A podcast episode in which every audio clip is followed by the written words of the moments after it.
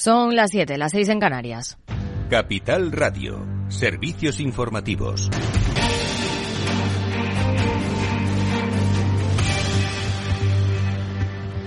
El Banco Central Europeo podría prolongar hasta mayo su racha de fuertes subidas de los tipos de interés si la inflación subyacente no cede para entonces, según el responsable de política monetaria Klaas Knot. Una vez que veamos un giro claro y decisivo en la dinámica de la inflación subyacente, espero que pasemos a dar pasos más pequeños, ha dicho. Mientras que seguimos pendientes de Turquía y Siria y de los terremotos que han asolado ambos países, el número de muertos asciende ya a 11.800 personas, mientras que los heridos superan los 45.500. La Bolsa de Estambul acaba de anunciar que cerrará durante cinco días en respuesta al seísmo, en lo que será el primer cierre de este tipo desde 1999. La Bolsa ha hablado de un aumento en la volatilidad y movimientos extraordinarios de precios después del desastre del terremoto para justificar esa decisión. En un día en el que el ojo político está en el Senado, ha dado luz verde a la ley del aborto que volverá al Congreso para su aprobación definitiva. Ha salido adelante con una enmienda impulsada por el PSOE para impedir que las mujeres que quieran interrumpir su embarazo se vean sometidas a prácticas para condicionar su decisión. La ministra de Igualdad ha celebrado esta decisión, votación que no han apoyado, por cierto, PP, Vox y Ciudadanos que sin derechos sexuales y sin derechos reproductivos no somos ciudadanas de pleno derecho. Aborto legal, seguro, en la pública para no morir, anticonceptivos para no abortar y educación sexual para decidir. Muchísimas gracias a la mayoría feminista del Senado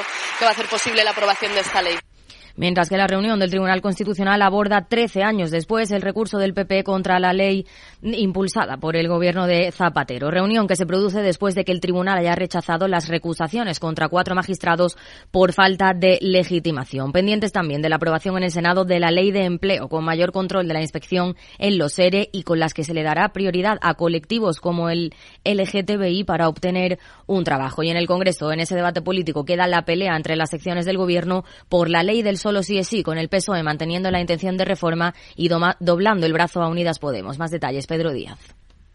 Después de no lograr un pacto con Irene Montero dos meses después sobre la subida de penas, Job llevará a cabo en solitario una reforma de la ley del solo sí es sí, un ajuste técnico para subir las penas y evitar nuevas rebajas. En la sesión de control al gobierno de esta mañana lo explicaba la titular de justicia. Eh, ante las eh, resoluciones que se estaban dictando por los tribunales, entendimos cuál era el foco del problema. El foco del problema era la rebaja de las penas y ahí es donde hemos actuado, en las rebajas de las penas. Nos hemos puesto a trabajar desde el primer momento, intentando hacerlo de la mejor manera posible, intentando hacerlo para blindar los derechos de las víctimas, su libertad y su seguridad. Por otro lado, el presidente del Gobierno, Pedro Sánchez, acusado de evitar de asumir responsabilidades en la sesión de control del Gobierno, asegura que su Ejecutivo siempre da la cara. tengo por costumbre dar la cara y asumir las responsabilidades de las acciones de mi Gobierno cuando acertamos y cuando no acertamos, señoría. Mientras tanto, Pedro, el ala morada del Gobierno sigue defendiendo que no se trata de una cuestión técnica. Efectivamente, dicen que se trata de una discrepancia política. Yo creo que hay que dar una respuesta a esta ofensiva contra la ley solo sí es sí, pero no puede ser la vuelta al Código Penal y al esquema penal anterior, al Código Penal de la manada. Así que tenemos una discrepancia política, no es una cuestión técnica, es una cuestión muy política y eso lo demostraron millones de mujeres saliendo a la calle a decir que si no hay consentimiento es agresión, hermana, yo sí te creo y solo sí es sí. Sin embargo, la ministra de Igualdad está abierta a una reforma de la ley por la estabilidad de la coalición. Lo que he intentado es preservar que pudiésemos dar una respuesta unitaria como Gobierno, acelerando la implementación de la ley para que haya especialización en los juzgados, para que haya más psicólogas, más policías y también, por supuesto, aunque yo sé que la ley está bien hecha y aunque, como ha reconocido el propio Partido Socialista, ninguna reforma penal va a evitar estas decisiones judiciales de rebajas de penas, a petición del Partido Socialista y del presidente, poder hacer modificaciones en la ley que nos permitan dar una respuesta unitaria como Gobierno. En conclusión, desde Podemos siguen culpando a los magistrados de la mala ejecución de la ley, pero parecen dispuestos a aceptar la reforma de la misma por el bien de la coalición del Gobierno.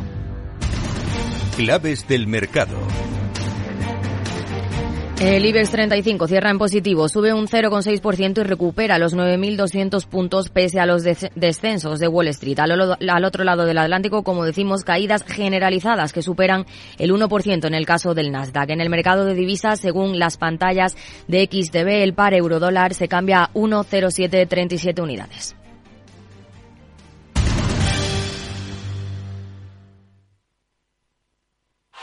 ¡Vaya acción! ¿La has visto? ¿Qué acción? ¡Una acción gratis! Ahora consigue una acción gratis por hacerte cliente de XTB y descubre cómo se siente un inversor en bolsa. Descarga la app de inversión de XTB, hazte cliente, haz tu primer depósito de cualquier importe y disfruta de tu acción gratis para empezar a invertir. Invertir implica riesgos. Términos y condiciones de la promoción en xtb.com. Si quieres conocer mejor las empresas con las que trabajas, empieza por Informa. Compruébalo con tres informes gratis, el nuestro para que nos conozcas más y los dos que tú elijas para tu negocio. Solicítalos ya en Informa.es. Informa, líder en información empresarial.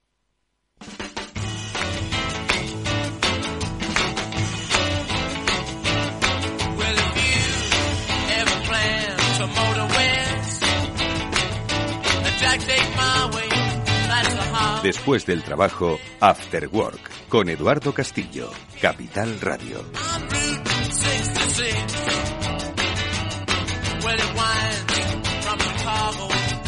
¿Qué tal amigos? Buenas tardes, bienvenidos al After Work que ya comienza en Capital Radio y que hoy pues nos va a llevar por los caminos de la digitalización o de los cambios que precisamente la digitalización tiene en nuestra vida porque hoy tenemos transformador, hoy tendremos además a una empresa muy especial, al grupo Pronovias. Su CEO estará con nosotros Marcos Contreras, que de la mano de Laura Barquero, que es vicepresidenta de Service Cloud de Salesforce, vamos a ver cómo este grupo, con un mercado tan específico, ha afrontado sus retos de transformación digital. Será en la segunda parte del programa. En la primera de ellas también tocaremos temas de transformación digital, pero más vinculados a las metodologías que están dirigidas al cambio, o por lo menos a la consecución de objetivos. Precisamente de ello vamos a hablar con Alberto Serrano, que es eh, experto en transformación de negocio de paradigma digital. Y luego nos vamos a acercar al mundo también de los cambios, pero del cambio que genera la universidad o que tiene que hacer, y es que el informe de la Fundación CID ya está sobre la mesa y con Ángela Mediavilla, que es responsable del gabinete técnico de esta fundación, vamos a hablar unos minutos también sobre el futuro de la universidad en España. Así que amigos, bienvenidos a este After Work. Vamos a comenzar ya mismo hablando de esa metodología. Vamos a trabajar por resultados.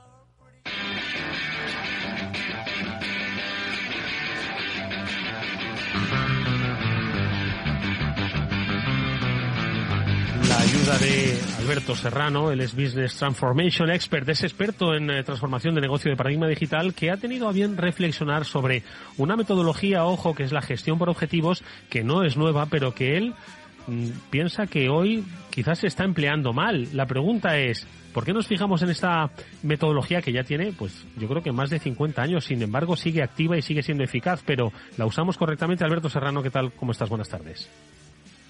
Hola, buenas tardes. ¿Qué tal, Edu? Muchas gracias. ¿Cómo estáis? Oye, encantado de saludarte y sobre todo que nos digas por qué has puesto tu foco en una metodología donde, eh, bueno, pues que, oye, hoy sigue vigente, ni mucho menos, pero que se crea en entornos donde no existía ni mucho menos la digitalización. Sin embargo, tú quieres hacer unas reflexiones sobre el empleo de esta metodología de gestión por objetivos, ¿no? La llamada OKR, los Objectives Key Results, ¿no? Entonces, ¿cuál es un poquito la reflexión que habéis hecho de ese paradigma, Alberto?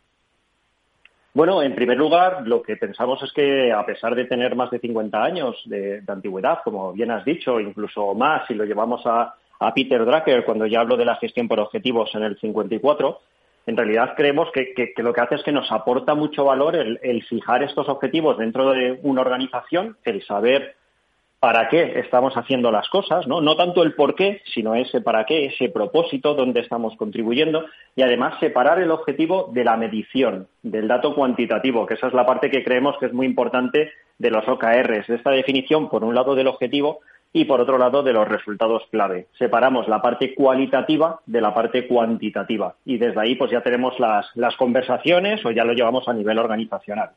Mm. De esta forma, lo que sí que creemos, como bien también has dicho, es que si bien es cierto que es algo que sabemos que un modelo de orientación de, trabajo por objetivos puede ser muy potente, creemos que a día de hoy no se está eh, no se está sacando todo el partido que se pudiese sacar de ello. Creemos que, al final nos quedemos en una parte muy superficial y no llegamos a entrar tanto en, realmente en los comportamientos que tienen que haber por detrás del uso de este tipo de, de técnicas, de metodologías en este caso, y nos quedamos más en una capa más, más superflua. Alberto, eh, ¿tú crees que eh, eh, obviamente ha tenido que evolucionar? Además, has hablado del dato, la cultura del dato y sobre todo la ciencia del dato. Pues cuando se puso en marcha esta metodología, pues hombre, el dato siempre ha existido. Bueno, vamos a, decir lo contrario. Sin embargo, tenía otra concepción y tenía otro peso, ¿no? ¿En qué punto esa precisamente esa digitalización de los de los procesos, de los negocios, pues influye en, en esta concepción del OKR? Bueno, a ver, a día de hoy bajo mi punto de vista, ya nos encontramos en, una, en una situación, en una, en una sociedad en la que los datos son muy importantes. Son clave, siempre lo han sido. Lo que ocurre es que ahora tenemos mucha capacidad de llegar a ellos, de recogerlos, de explotarlos, con esto de que hablamos del Big Data y de los Data Lakes y de toda la parte de Data Intelligence. Entonces, ya a día de hoy, pues como se decía antes, que la información es poder, pues ahora tenemos mucha información y ya estamos viendo cómo tratarla. ¿Qué es lo que ocurre? que en muchas ocasiones cuando en organizaciones hablamos de objetivos, nos quedamos solo en la parte cualitativa. Pues queremos incrementar nuestras ventas. ¿Y qué es lo que pasa? Que cuando alguien las ha incrementado, se nos olvida el vincular o a veces solo vinculamos la parte cuantitativa.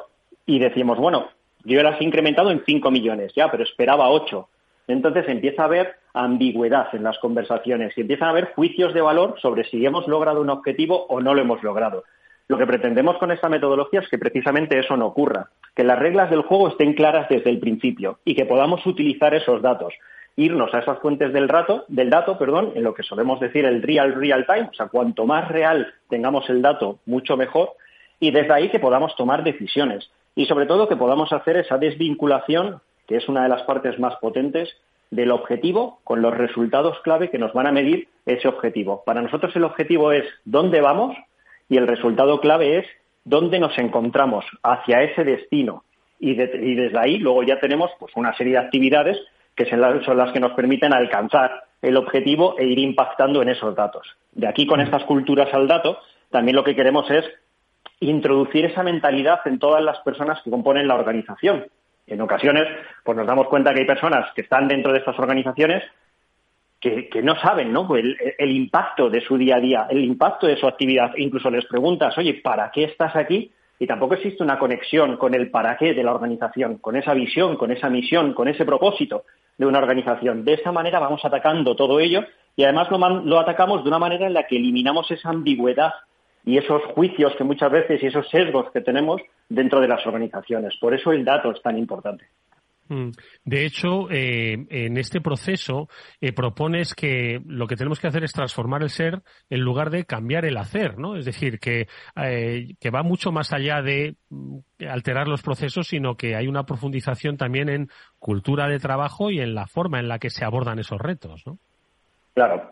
De hecho, ahí es donde tenemos el mayor reto. O sea, en realidad, a nosotros nos gusta mucho hablar de la diferencia entre cambiar y transformar eh, cambiar es más bien esa, esa actividad, esa tarea que estás haciendo de una manera distinta. Pero la transformación ya viene, como bien decías, en el ser, en el comportarnos de una manera diferente, en el vivirlo, ¿no? en entenderlo, en interiorizarlo. Al final, pues cuando hablamos de hábitos, pues estamos cambiando la manera en la que hacemos las cosas para ser de otra forma, ¿no? Para interiorizarlo. ¿Qué es lo que ocurre? Que aquí con, con OKRs nos pasa lo mismo. Al principio, pues empezamos a hablar de introducir objetivos y de, y de poner resultados. ¿Y qué pasa? Que en ocasiones creemos que ya por trabajar con objetivos y cuantificar la manera en la que vamos a alcanzar esos objetivos es suficiente.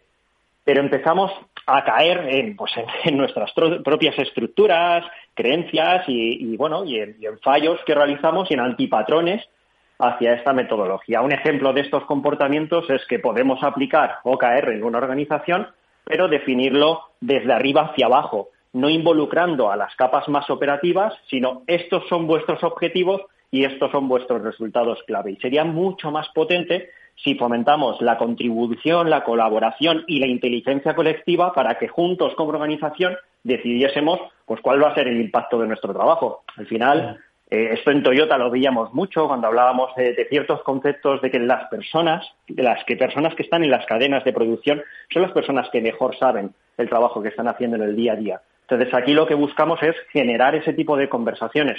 Pero hemos visto en organizaciones que se utilizan OKRs y vienen impuestos desde las capas más estratégicas a las capas más operativas. Ese sería un ejemplo de comportamiento, ¿no? donde nos comportamos de una manera que va en la dirección opuesta de lo que intenta realmente propiciar esta metodología dentro de la organización. Una última reflexión que te pido, Alberto, es eh, escuchándote, me da la sensación de que todas las metodologías o, digamos que el, estudio, el propio el management, ¿no? En su conjunto está en permanente evolución. Es decir, no hay una fórmula ni perfecta, ni única, ni ortodoxa como para eh, bueno, liderar o gestionar los procesos eh, y más en entornos cada vez más cambiantes, ¿no? Como los que estamos asistiendo y donde además el papel de la tecnología y la digitalización, yo creo que no es que distorsionan, pero sí que generan nuevos escenarios, ¿no? No es fácil, ¿eh? eh mm. encontrar la, la, vía perfecta para el, el cambio y la transformación. Sí, vamos, totalmente de acuerdo. De hecho, yo creo que uno de los, de los mayores lemas me aplico en el día a día y que intento compartir con, muchas personas con las que colaboro en procesos de transformación es que no existe la técnica perfecta, sino que tenemos que llevar una caja de herramientas y no olvidar que la técnica es el medio, no el fin en sí mismo. Hay veces que nos quedamos, en este caso con los OKRs, con que la implementación de OKRs es el propósito que buscamos en la organización y mucho más alejado de la realidad. Es una técnica más y habrá en organizaciones que funcionen mejor y en organizaciones que por cualquier motivo, pues a lo mejor haya, que buscar otras técnicas. Si bien es cierto que al final con OKRs lo que estamos buscando es un sistema orientado a la gestión por objetivos. Y desde ahí, desde Paradigma, sí que pensamos que introducir una gestión por objetivos en cualquier proyecto u organización es algo muy beneficioso y cuantificarlo también. Entonces, no digo que sea una bala de plata porque, bueno, tenemos vistos muchos antipatrones muy normales muchos errores en, su aplicación, pero también tenemos muchos éxitos. Por ejemplo, Intel eh, fue quien empezó con ello y tuvo un gran éxito con Andy Grove en su implementación, pero mm. sobre todo Google y luego otras organizaciones son las que realmente, gracias al uso de, de esta metodología y obviamente a otras cosas, han alcanzado unos números espectaculares y son los que más lo defienden. Entonces, en esto que, como bien dices, es muy cambiante en esto de la gestión, a día de hoy creo que es una herramienta muy potente para introducir en nuestras organizaciones y que al final, en cierto modo, podemos llevar incluso más allá de nuestras organizaciones, podemos llevar a nuestros ambientes familiares incluso y demás, porque es algo muy natural, es sacar objetivos y ver cómo medirlos. Bueno, pues son las reflexiones que comparte con nosotros Alberto Serrano, experto en transformación de negocio de paradigma digital. Tomamos buena nota, seguiremos hablando de ello porque, oye, hay que reflexionar sobre si realmente lo estamos haciendo bien. Nos quedamos, por supuesto, con ese conocimiento compartido. Alberto, muchísimas gracias y hasta muy pronto. Adiós. Adiós. Vamos con un consejo. Si inviertes en bolsa o te lo estás planteando, el broker XTB tiene algo para ti. Ahora solo con hacerte cliente y realizar tu primer depósito recibirás gratis una acción de una empresa cotizada. Lo has oído bien, solo por abrir tu cuenta tendrás una acción para que te sientas como un verdadero inversor en bolsa. Además recuerda que con XTB puedes invertir en acciones y fondos cotizados hasta 100.000 euros al mes sin pagar comisiones. ¿Cómo se hace? Es muy sencillo, es un proceso 100% online. No hace falta ni que vayas a las oficinas. Entras en la web xtb.com, te haces cliente, realizas tu primer depósito y recibes tu acción gratis. XTB es un broker con muchas posibilidades xtb.com. A partir de 100.000 euros al mes, la comisión es del 0,2%, mínimo 10 euros. Invertir implica riesgos.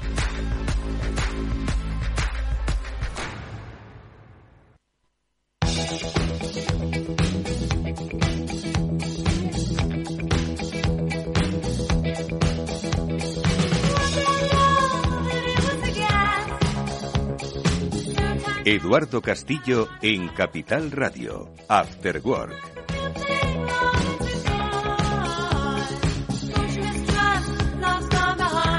Una de las referencias en el mundo de la empresa, pero especialmente en el mundo de la universidad, es el eh, informe que cada año la Fundación CID realiza sobre el estado de la universidad en España.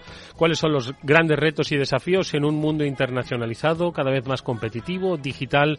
Bueno, pues eh, sobre las conclusiones de ese informe vamos a hablar unos minutos en este programa con Ángela Mediavilla. ella es la responsable del gabinete técnico de la Fundación CID y fue quien, eh, pues hace escasas semanas, presentó las conclusiones del informe que, ojo, no es un informe crítico, es un informe que advierte sobre cuál es el escenario al que se enfrenta la universidad en nuestro país. Un escenario de cambios rapidísimos a los que la universidad, con sus ritmos, se tiene que adaptar. ¿Cuáles son esas conclusiones? Se las preguntamos. Ángela nos acompaña. ¿Cómo estás? Bienvenida, Ángela. Hola, ¿qué tal? Buenas tardes. Oye, situemos un poquito a las personas que nos están escuchando, tal vez sea la primera vez que oigan hablar sobre el, informe sobre el universidades de la Fundación CID, para que lo entiendan, ¿cuál es eh, el objetivo que desde hace ya varios años tiene la Fundación en analizar, radiografiar el estado de la Universidad Española? Pues sí, lo que hacemos de forma anual en el informe es eh, realizar un diagnóstico ¿no? de cuál es la situación de, la universidad española, ¿no? del sistema universitario español, y para ello nos centramos en varios aspectos, como pueden ser unos rasgos básicos de, las universidades, es decir, cómo ha sido la evolución de los matriculados universitarios, de la oferta universitaria, de eh, todo el profesorado e investigadores vinculados a las universidades, o, por ejemplo, cómo los graduados universitarios em, ocupan, eh, es decir, eh, obtienen unas, unas competencias ¿no? y una formación en las universidades y finalmente se insertan en el, en el mercado laboral, además de otros aspectos como pueden ser la investigación y la colaboración de las universidades con, con otras entidades. ¿no? Esto lo hacemos de forma anual y finalmente es, eh, digamos que un diagnóstico en el que intentamos eh, pues eh, tomar el pulso de, la situación actual de las universidades y también centrarnos un poco en los retos actuales y, de futuro. Hmm.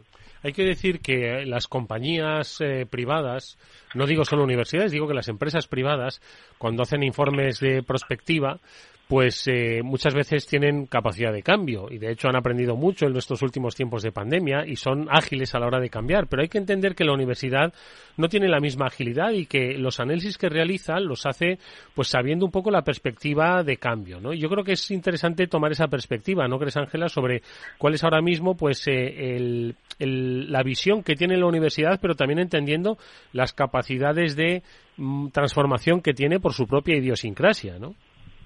Sí, sí, por supuesto. Nosotros, además, de hecho, en, en la edición de de, este, de este informe ¿no? en este año, con motivo también del, eh, del vigésimo aniversario de la Fundación, realizamos un diagnóstico que no se centra, por ejemplo, en, en valoraciones de, bueno, qué ha sucedido de un año a otro, de un curso a otro, sino que además tomamos perspectiva y nos centramos en, bueno, cómo ha sido la evolución de la universidad en los últimos diez años y, sobre todo, en, en, estos últimos veinte años, ¿no? Es decir, de todos los avances eh, de las universidades, de cómo ha cambiado un poco también el eh, digamos, el, sistema universitario, ¿no? Pues con la aparición, por ejemplo, de más universidades privadas o, bueno, con, eh, también eh, una mayor incorporación de, las mujeres, por ejemplo, al frente de, las universidades, ¿no? Como, rectoras y, en definitiva, pues como las universidades, claro, han tenido que ir haciendo frente a nuevos retos, como supuso, por ejemplo, hace dos años, pues la disrupción de la, de la pandemia, ¿no?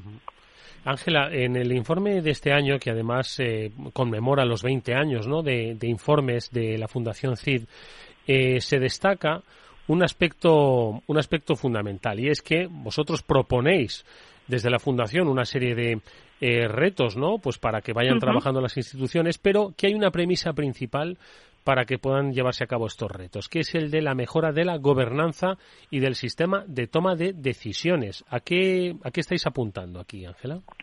Bueno, aquí eh, y también con, con, el motivo ¿no? de, la, de la aprobación de la nueva ley orgánica del sistema universitario, ¿no? Nos centramos un poco en, en, una serie de aspectos clave, ¿no? Como puede ser un aumento de, la inversión en, en, la educación superior, ¿no? Pues para ponernos un poco al nivel de, de, países de nuestro entorno, pero en este aspecto de la gobernanza sí que nos centramos en, bueno, en el gobierno de las universidades y cómo deberían de tener, pues, una mayor autonomía y una mayor flexibilidad en, en, su gestión, ¿no? Para que al final puedan acometer también, pues, eh, o hacer frente a, a todos estos retos, ¿no? Es decir, que tengan una mayor flexibilidad, por ejemplo, a la hora de, atraer talento o de, ¿no? de contratar a, los mejores investigadores y, los mejores eh, docentes o que puedan, eh, al fin y al cabo, pues cada universidad establecer un poco cuáles son su, eh, su digamos, sus propias estrategias, ¿no? Hmm.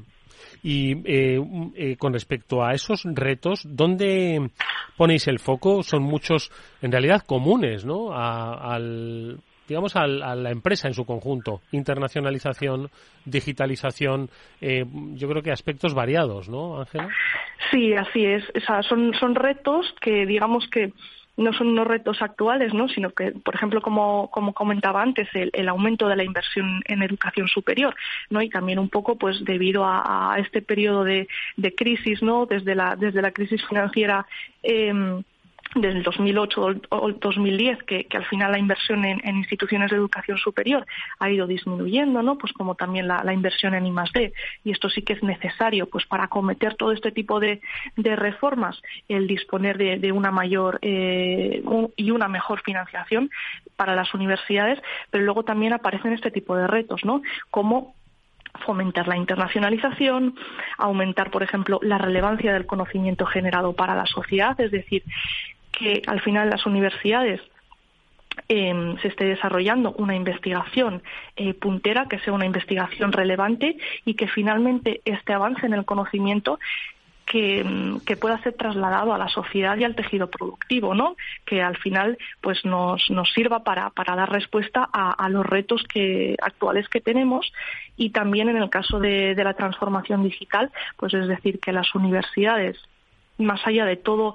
el, el avance ¿no? y cómo hicieron frente a, la situación de la pandemia, pues cambiando de un plano eh, más o menos presencial ¿no? en su totalidad a uno eh, online, pues que se aproveche todo esta, eh, todo lo que se ha aprendido en estos en estos en esta situación de, crisis no para seguir avanzando en, en, en este punto mm.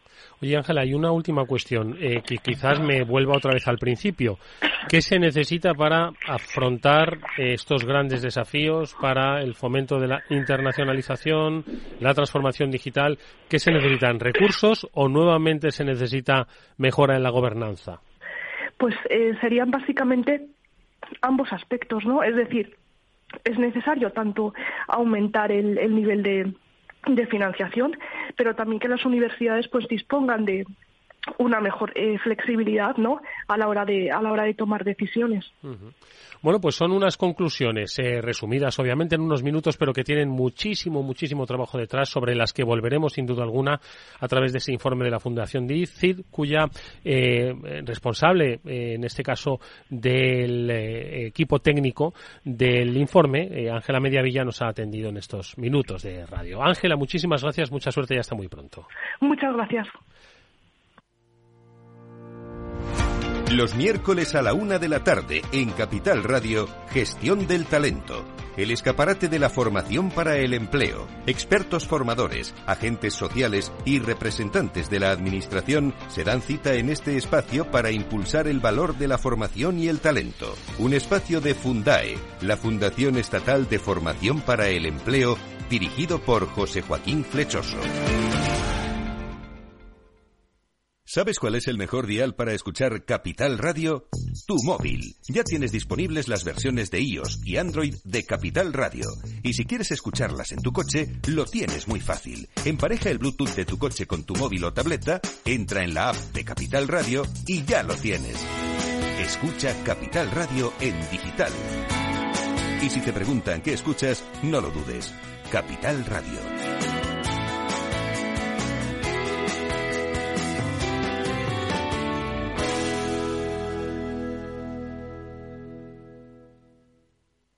A continuación, El Transformador, de la mano de Salesforce.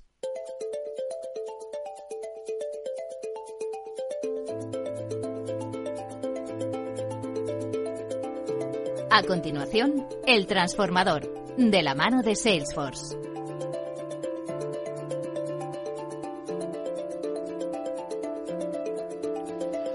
Bueno, pues hoy en nuestro transformador tenemos una empresa protagonista conocida por muchísimas personas y no exclusivamente mujeres, pero que yo creo que va a ser muy interesante el recorrido que vamos a hacer sobre su experiencia de transformación digital, porque obviamente eh, lo que aquí nos va a contar su protagonista invitado, Marcos Contreras, al que ahora vamos a saludar, el CEO del grupo Pronovias, creo que va a servir para muchísimos otros eh, sectores, para muchísimas otras empresas. Una conversación, la que vamos a tener con Marcos Contreras, eh, que va a estar guiada por nuestra especialista de Salesforce y que hoy repite programa, Laura Barquero, ya es vicepresidenta de Service Cloud Sales de la compañía. Laura, ¿cómo estás? Buenas tardes, bienvenida. Gracias, Eduardo. Encantada de estar aquí. Bueno, hoy tenemos eh, un grupo interesantísimo. Ahora nos va a contar un poco Marcos, eh, pues la propia naturaleza, idiosincrasia y cómo ellos eh, entienden la tecnología aplicada al negocio. Pero por poner así una pincelada, no sé, creo que es un grupo como muy especial, ¿no? Grupo, Pro, grupo Pronovias, ¿no? Sí, además para mí que soy mujer, pues una empresa especial con la que en algún momento de mi vida me he sentido como muy vinculada. Y como muchas miles eh, de personas, de mujeres. Bueno, Marcos Contreras es tío del grupo Pronovias. Marcos, bienvenido a este transformador. Muchísimas gracias, encantado. Oye, Marcos, eh, es posible que mucha gente conozca el grupo Pronovias. Estamos hablando de un grupo internacional, ojo y obviamente saben cuál es el objeto de su negocio, pero quizás no conozcan las particularidades que lo definen y que son un poco las que luego nos van a servir a nosotros para entender cuál es el proceso de innovación, de desarrollo tecnológico, de transformación que ha llevado a cabo en los últimos tiempos. ¿Cómo es ahora hoy el Grupo Pronovias? ¿Quién es el Grupo Pronovias? El Grupo Pronovias es eh, una empresa de lujo líder en lo que es en el sector de, los vestidos de novia, que lleva vistiendo a novias desde hace más de 50 años. Eh, comercializamos nuestros productos, nuestros vestidos, eh, en unas 100 tiendas entre propias y franquicias, fundamentalmente a través de seis marcas, Pronovias, Nicole, Lady Bird, Vera Wang, St. Patrick, y contamos con un equipo de expertas de 50 asesoras cuyo objetivo fundamental es pues garantizar que la experiencia de la novia en la tienda pues se corresponde con sus expectativas. Entiendo que las particularidades eh, que nos acabas de definir son también un poco las que marcan la aproximación digital. Estamos hablando de un grupo internacional donde hay tiendas propias, pero también hay franquicias, donde hay además diferentes marcas y donde hay además un núcleo de asesoras profesionales. Entiendo que en este mix, ¿no? Es donde se debe entender las diferentes posibilidades y oportunidades que surgen cuando se tiene pensamiento digital, ¿no? Sí, absolutamente. O sea, al final eh, sí que es cierto que es una empresa que ha evolucionado de estar mucho más centrada en lo que es el producto. El producto siempre ha sido protagonista.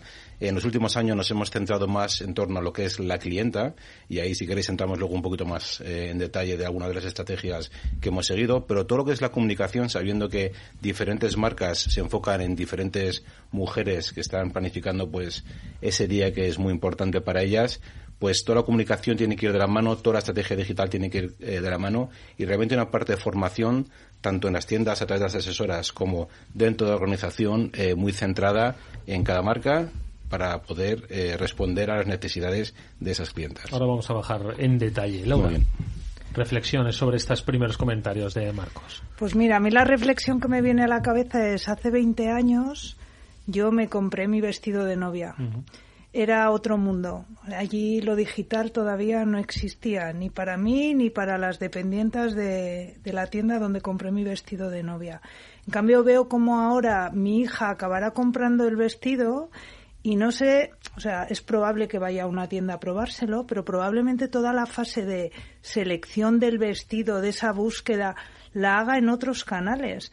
Entonces es como que, el mundo ha dado un vuelco brutal, todo lo digital tiene muchísima presencia y muchísima importancia de cara a empezar a relacionarte con esa futura novia, ¿no?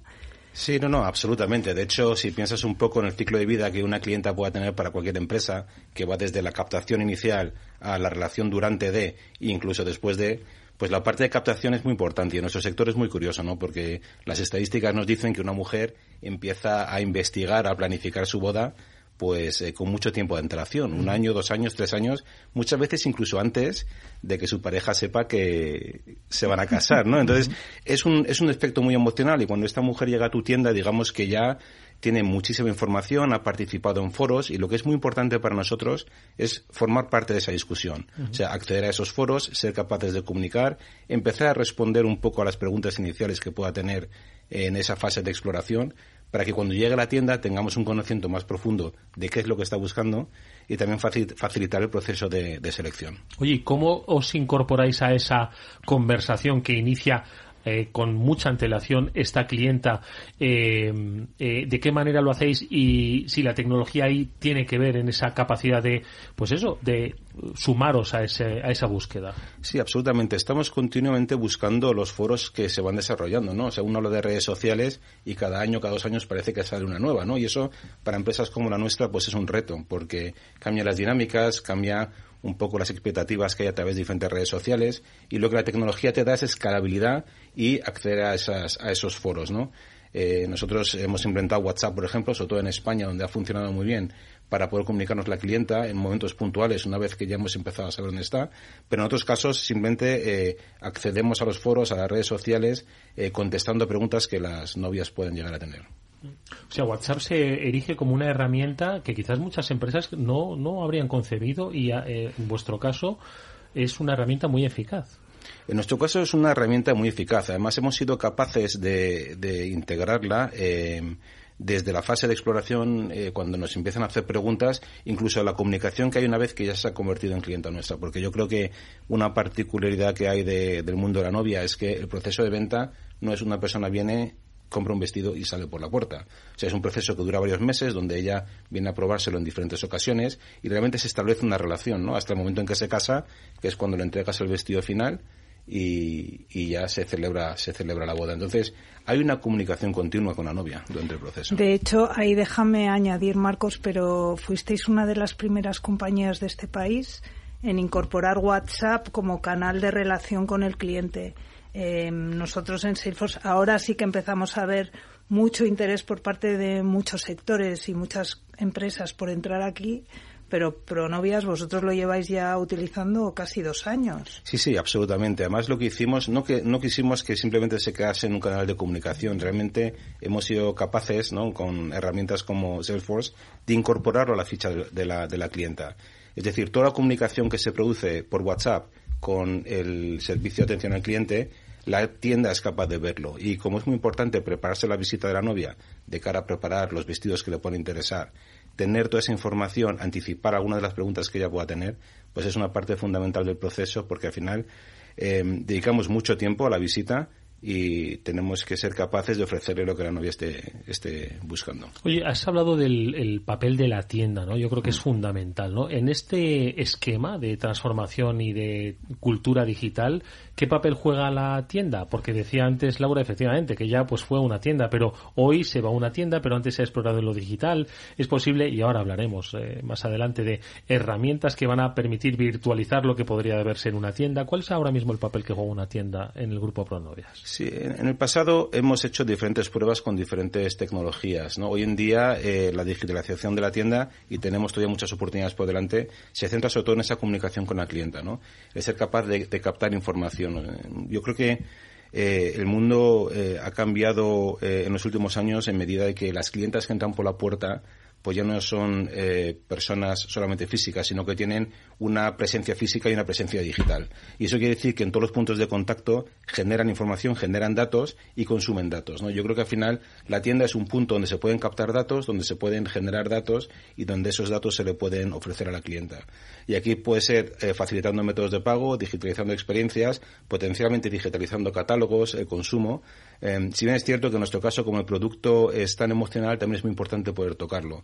Y yo creo que el debate no es tanto si el mundo online sustituye al mundo físico, es más cómo se complementan para que la experiencia para el cliente sea lo más uniforme posible. Y aquí es donde entra en juego todo lo que, o sea, lo que se conoce como omnicanalidad, ¿no? Y es hacer que todos esos canales de alguna manera estén conectados y tu clienta esté en el centro de ellos, que es lo que creo que vosotros estáis consiguiendo. Absolutamente sí. O sea, como os decía antes, estamos en ese proceso de transformación donde estábamos muy centrados en producto y cada vez nos centramos más en lo que es la clienta y la experiencia de clienta, ¿no? Y yo creo que eh, estar en la experiencia de clienta quiere decir que la propia organización hable de la clienta. O sea, casi da igual el ámbito o eh, la temática en la que se esté discutiendo, siempre hay que ver cómo puede llegar a impactar a la clienta, ¿no? Y eso eh, requiere una visión de negocio ligeramente distinta a un formato más eh, operativo transaccional donde lo que haces es crear un producto, ponerlo en una tienda y, venderlo simplemente, ¿no? Mm, ahora sí, os parece, vamos a abordar el tema que viene al caso, ¿no? De la hiperpersonalización mm. que requiere. No hay, no conozco yo un traje de novia igual. Es decir, no existe en el mundo un traje de novia igual, ¿no? Entonces, ahora abordamos ese tema, pero por no eh, dejar de salir de la tienda, mm. comentar un aspecto que yo creo que quizás no sé si la gente sabe, y es que decías al principio en la descripción de Grupo Pronovias, que tiene sus tiendas, también tiene sus marcas, tiene sus franquicias, pero también hay otro, eh, otros agentes, ¿no? otras tiendas ¿no? que venden trajes de novia de, de Pronovias, pero que son tiendas pues que de, independientes. ¿no? Entonces, ese, ese, ese papel, ¿qué supone también para el Grupo Pronovias en cuanto a pensamiento digital o en cuanto a transformación digital, ese canal de business to business? Es eh, desempeña un papel fundamental. Primero que representa el porcentaje más grande de nuestra facturación. O sea, está la parte de negocio que es muy importante. Y yo creo que mucha gente asocia Pronovias al mundo de la tienda, mm. pero no se da cuenta de que tenemos un canal B2B muy, muy importante. Y em, a nosotros lo que nos permite, eh, yo creo que es, es importante poner en valor la ventaja de conocer a la clienta final a través de nuestras clientas o nuestras franquicias en la relación con estos, estos otros clientes, llámese B2B, en los cuales conocer a su clienta final pues nos ayuda a ofrecer productos y servicios a, ellos mismos para que quieran formar parte de ese ecosistema ¿no? de, de ya sea a través de, de, datos, analíticas que, le empiecen, que les ayuden a entender un poco cómo se está moviendo el mercado, eh, u otro tipo de servicios, eh, incluso tecnológicos. ¿eh? O sea, les ponemos sistemas en sus tiendas. Mm.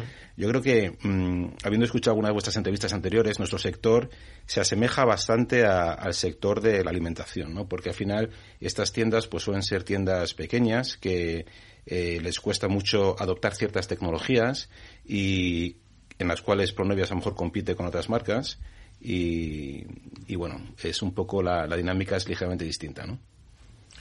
Y el concepto de eh, eh, personalización, antes de entrar en, el, en cómo lo ha trabajado el grupo Pronovia, sí que me gustaría, Laura, que nos eh, contases por la propia experiencia, ¿no? Al final se tiende, ¿no?, hacia la personalización del, del cliente. Manteniendo, antes lo decías, omnicanalidad, ¿vale? Llegando por todos lados, pero haciendo que su experiencia, su viaje, ¿no? El customer journey sea absolutamente único, ¿no? ¿Cuál es un poco ese concepto que hoy debemos trabajar en esa personalización de cliente? Es que hablabas tú de la hiperpersonalización del producto, ¿no? Que no hay dos vestidos iguales. Pero hoy en día también no hay dos caminos del consumidor iguales. Entonces, desde cómo llega la clienta hasta tu tienda o a una de esas tiendas que trabaja para vosotros, por qué canales ha pasado, con quién ha hablado, cómo quiere que le traten, qué canal quiere usar para hablar con, con la tienda. Algunos quieren el WhatsApp, pero igual otros prefieren el teléfono. El tener todo eso conectado y controlado es lo que ayuda un poco a personalizar también la relación con ella que yo creo que es algo que ahora los clientes demandan. O sea, si están relacionándose contigo, esperan de ti que sepas por qué te visitaron la anterior vez, por qué les llamaste, qué les dijiste.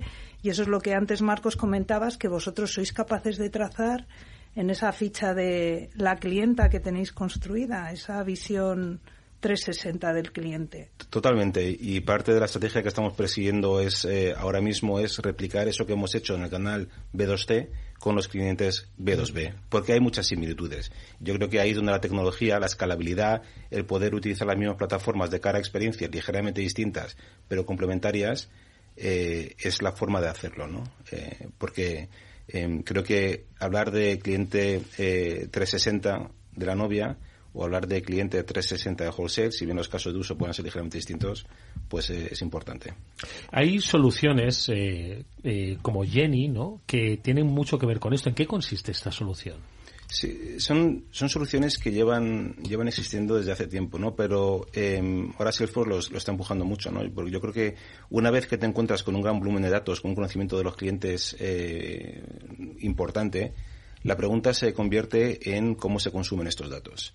Es decir, cuando hablamos de hiperpersonalización, ¿no? que ya es, oye, tengo muchos datos, ahora ya como trato a Eduardo diferente a como trato a Marcos, eh, desde el punto de vista tecnológico, eh, por detrás tienes que tener escalabilidad, eh, latencias muy bajas y ciertas tecnologías que te permitan hacer un consumo rápido, ¿no? Porque sabemos que si una clienta está en la página web, no va a esperar más de dos segundos a que se cargue una información de cara a continuar la experiencia o ese journey que tú has diseñado sobre el papel muy bien, pero que tiene que tener cierta continuidad. Entonces, lo que Gini te permite es precisamente el consumo de los datos la, de una manera rápida y ágil para poder ofrecer ese tipo de experiencias.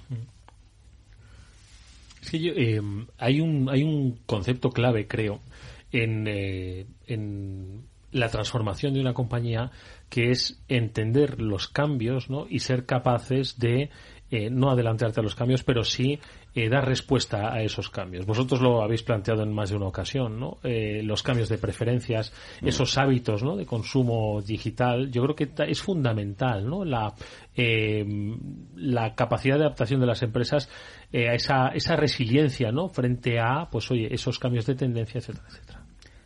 Sí, o sea, yo creo que lo más sano es no tener miedo a probar cosas nuevas y ver qué es lo que funciona y tener esa capacidad de, oye, las cosas que no funcionan, tirarlas y quedarse solo con lo bueno, ¿no? Yo creo que si hay algo que nos han enseñado los tres últimos años es que hay que seguir probando cosas y hay que ser resiliente. Por supuesto que hay una parte que es tu modelo de negocio, que es el que te puede dar mayor resiliencia. Pero luego creo que culturalmente en las organizaciones hay que seguir eh, motivando y manteniendo un espíritu emprendedor, ¿no? Que yo creo que a veces... Eh, eh, se puede llegar a perder si, si, el fundador o el visionario deja de formar parte de una organización es cómo garantizo que las personas que están en la, en la compañía siguen teniendo ese espíritu de seguir probando cosas nuevas, ¿no? Eh, leía una, una entrevista esta mañana, ¿no? Que decía, oye, cuando, cuando se inventó la electricidad, pues el caso de uso de encender la luz era muy obvio, ¿no? Pero nadie se planteaba eh, enchufar guitarras eléctricas, ¿no? Y yo creo que es un poco el estar dispuesto a que luego las tecnologías evolucionen de una forma relativamente natural y que ocurran cosas que uno no podía predecir en un principio. Y yo creo que eso es a base de prueba y error. ¿eh? Oye, ¿y dónde situamos esa exploración de, de eh, novedades? Porque hay muchas. el abanico se abre, es inmenso. Metaverso, NFTs, inteligencia artificial, realidad aumentada, realidad virtual.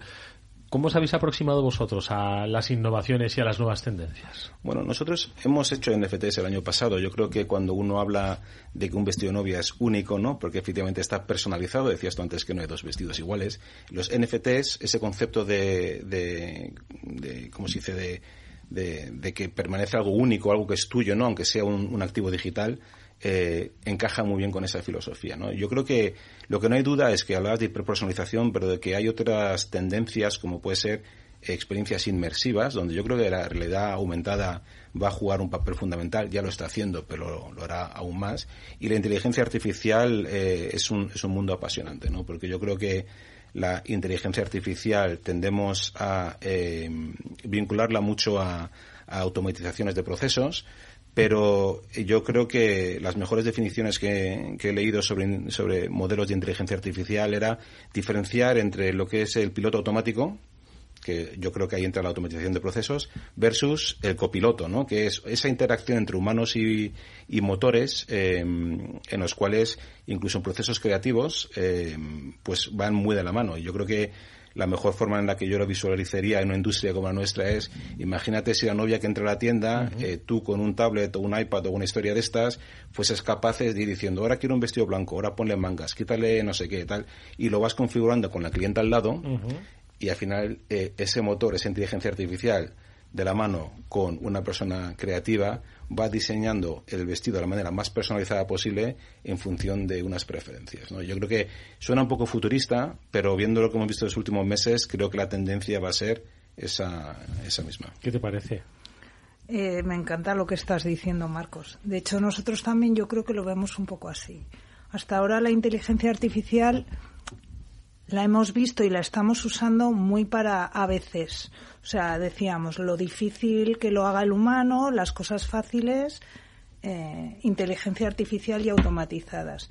Pero cada vez más estamos, bien, estamos incorporando modelos de inteligencia artificial que van muy orientados también a, ayudar a los humanos. O sea, no es un tema de encasillar, sino como de empoderar o de hacer las cosas más fáciles, temas creativos, o sea, con inteligencia artificial dibujos diferentes, o sea, es que hay muchas cosas que van a venir, yo creo, de la mano de esta tecnología que todavía eh, creo que está en los inicios, o sea, no la veo, creo que tiene muchísimo recorrido por delante tiene mucho recorrido y también hay que decir que el mundo del open source, el código abierto, está llevando la voz cantante muchas de estas cosas y yo creo que hay un cierto aire de, libertad en esto, de que no pertenezca a nadie y al, mismo tiempo todo el mundo puede utilizar, que hace que las posibilidades sean infinitas. Eh, oye, dentro de estas, eh, de estas eh, tendencias, eh, eh, yo no sé si he mencionado, quizás sí, que no lo han mencionado. Lo que pasa es que me suena más a, que es del año 2022 que del año 2023. Metaverso. ¿Cómo concibes el metaverso? Pues es un término que nació hace 30 años. Y si le preguntas al que vino con este término, ¿no? Eh, él te dirá que, odia el concepto de que existen muchos metaversos, que el metaverso es una cosa. ¿no? Que cuando alguien te dice, oye, estoy montando un metaverso, no le creas, ¿no? Porque su concepción del metaverso era una, una experiencia inmersiva eh, donde las personas pudiesen interactuar, colaborar. Sabemos que ha habido ya bodas virtuales en el metaverso. Y, sé que a veces este tipo de cosas suenan un poco distópicas, ¿no? Yo siempre lo digo, pero también es cierto que cuando uno vincula esto a una experiencia muy emocional, ¿no? El poder montar una boda virtual donde a lo mejor eh, un familiar querido, tú le hubiese, te hubiese gustado que hubiese formado parte de esta celebración, el poder replicar un, en un espacio virtual a esta persona y hacerla partícipe, aunque sea virtualmente, desde el punto de vista emocional, pues puede tener eh, su, su, importancia y su relevancia. ¿no? Yo creo que el metaverso eh, vamos a ir eh, seguramente cada vez más y se irán probando cosas. ¿no? Y yo creo que Em, siempre intento no caer en la trampa que ya se, ya se caía hace 30 años con Internet, ¿no? Cuando se decía cómo el mundo online podía replicar el, mundo físico, ¿no? Y decíamos antes que no tiene por qué ser sustitutivo, puede ser complementario. Yo creo que en ese sentido el metaverso yo lo enfocaría desde ese punto de vista, porque igual que Disney va a seguir teniendo parques temáticos y va a ser muy difícil replicar lo que es la presencia de la gente a tu alrededor em, durante una atracción eh, en un mundo online, pues yo creo que yo creo que hay que ver al final dónde, dónde quedan las cosas. ¿no? Mm. En alguna ocasión, Marcos, has comentado también, seguimos en el capítulo de tendencias, no solo pues eh, esa hiperpersonalización, las tiendas del futuro. Bueno, que decías tú que suena un, poco futurista, pero a mí tampoco me sonaba ya tan futurista. Yo creo que eh, estamos preparados para asumir ese tipo de tiendas, ¿no? De realidades aumentadas, de diseño en el acto, de inteligencia artificial combinada con creatividad humana, también creatividad de las máquinas, ¿no? Igual es porque lo has dicho con mucha convicción, pero vamos, no me suena en absoluto futurista.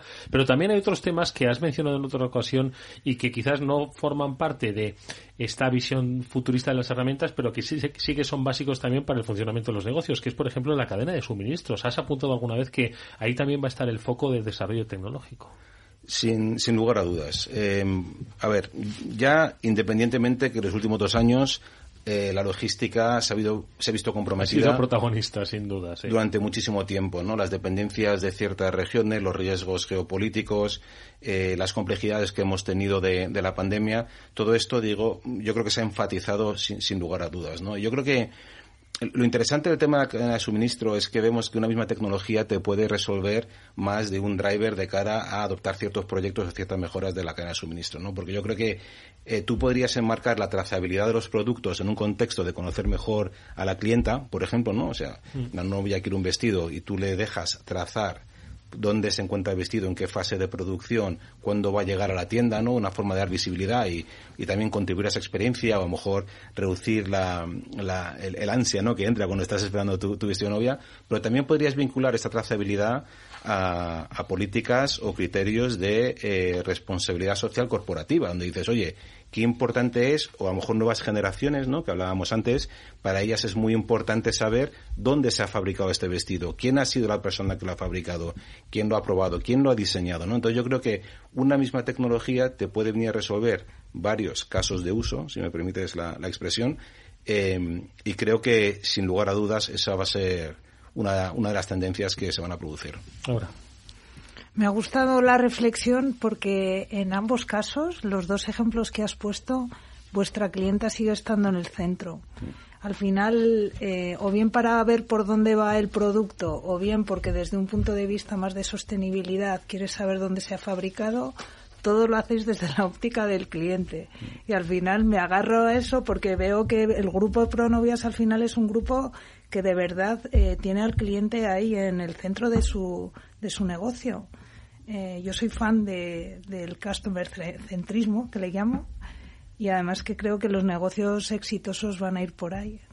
Sí, y yo creo que yo creo que hay muchas dinámicas que se solapan y, por eso decía que a veces con una misma tecnología puede resolver más de una de las tendencias que vemos que se están produciendo en el mercado, ¿no? Yo creo que eh, y también sé que en el pasado, en otras, en otras interacciones con otras personas, habéis hablado de, la importancia del dato, ¿no? Y, y, el cómo se produce, cómo se consume ese dato, ¿no? Yo creo que las empresas eh, tendemos a ver la cadena de suministro, ¿no? De cuando haces un diseño un vestido, a que haces la producción, a que lo distribuyes, lo almacenas, lo llevas a la tienda, te, lo, se lo prueba alguien, ¿no? Y, y, en todo ese momento, en toda esa cadena de suministro, pues eh, se está generando información que luego la pregunta es cómo lo puedo utilizar en cualquier otro punto de la cadena de suministro, ¿no? O sea, ¿por qué no las experiencias en tiendas eh, impactar cómo se producen vestidos o incluso cómo se diseñan tiendas, ¿no? Porque yo creo que lo que decías, Eduardo, de, la, de las tecnologías, oye, pues qué fantástico si en lugar de probadores y muchos vestidos colgados es un espacio para que un wedding planner pronovias, la clienta se sienten, discutan, compartan y a lo mejor dar una experiencia más inmersiva, como decía yo al principio. Mm. No sé, yo creo, Laura, ha sido una reflexión eh, la que ha compartido hoy Marcos Contreras, CEO del grupo Pronovias, interesantísima porque tú misma te estabas acordando de hace 20 años, de cómo fue el proceso por el que tú pues eh, adquiriste tu eh, traje de novia. Y eso, y eso que tengo que decir que estoy divorciada. Bueno, pero... Igual vuelvo a ser clienta de una tienda de nunca se sabe.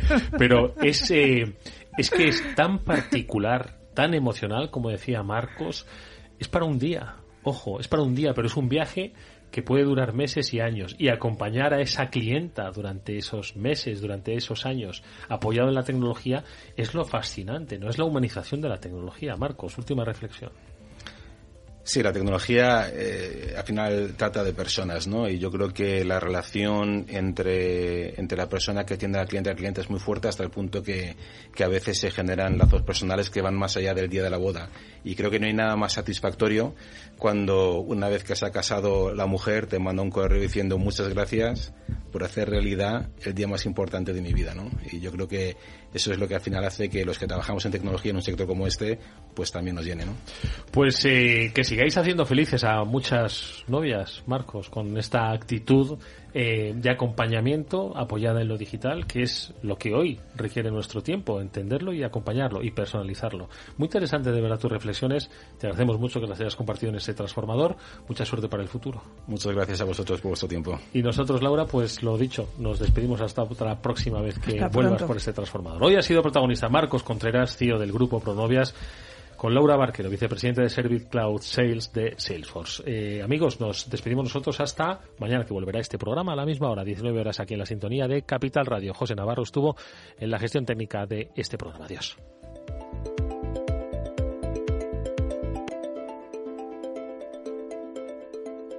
Salesforce les ha ofrecido el transformador. Salesforce les ha ofrecido el transformador. Bueno, la siguiente consulta nos llega desde Bulgaria, desde Sofía, la capital. Julen, buenos días. Muy buenos días, eh, señor Vicente y señor Durante. ¿Sigue usted Capital Radio en Bulgaria? Sí, hombre, lo cojo por internet cada día, ¿eh? Capital Radio es el que mejor lo, lo, lo, capto, vamos, inmediatamente. Ahora mismo, mire, le puedo poner aquí. ¡Arriba! ¿Eh? Y vuelta al mundo va a empezar. Capital Radio traspasa fronteras. Capital Radio sí es lo mejor, ¿eh?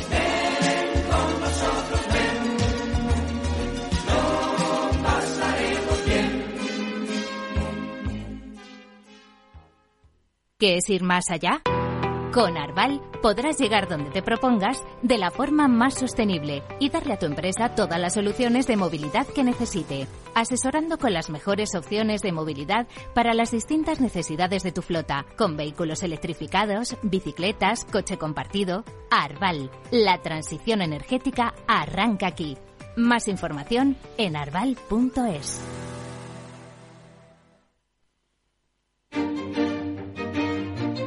Valor Salud. Tiempo de salud.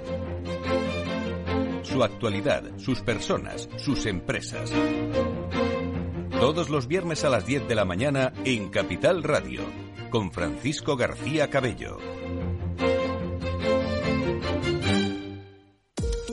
Mientras la ciberseguridad de la información tradicional gira en torno al software y al modo en el que se implementa, la seguridad del IoT incorpora más complejidad. La conectividad ofrece cada vez más escenarios con multitud de dispositivos conectados, donde el más trivial puede llegar a ser peligroso si resulta comprometido. Las soluciones Zero Trust de Zscaler permiten reducir estos riesgos. Descubra más en zscaler.es.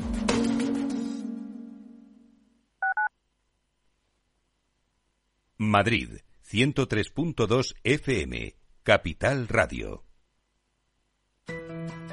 En el balance nos preocupamos por nuestros hijos, por su vinculación con el mundo de Internet y las redes sociales, y analizamos sus riesgos de la mano de Pilar Rodríguez en Familias Enredadas, todos los lunes a las ocho y media de la tarde en el balance, Capital Radio. La unidad de pediatría del Hospital HLA Universitario Moncloa es un equipo experimentado de pediatras de diferentes especialidades, equipamientos diagnósticos, urgencias pediátricas 24 horas y hospitalización. Pide cita al 917-581-196. HLA Universitario Moncloa, tu hospital privado en Madrid, Avenida de Valladolid 83. Para personas inquietas, Capital Radio.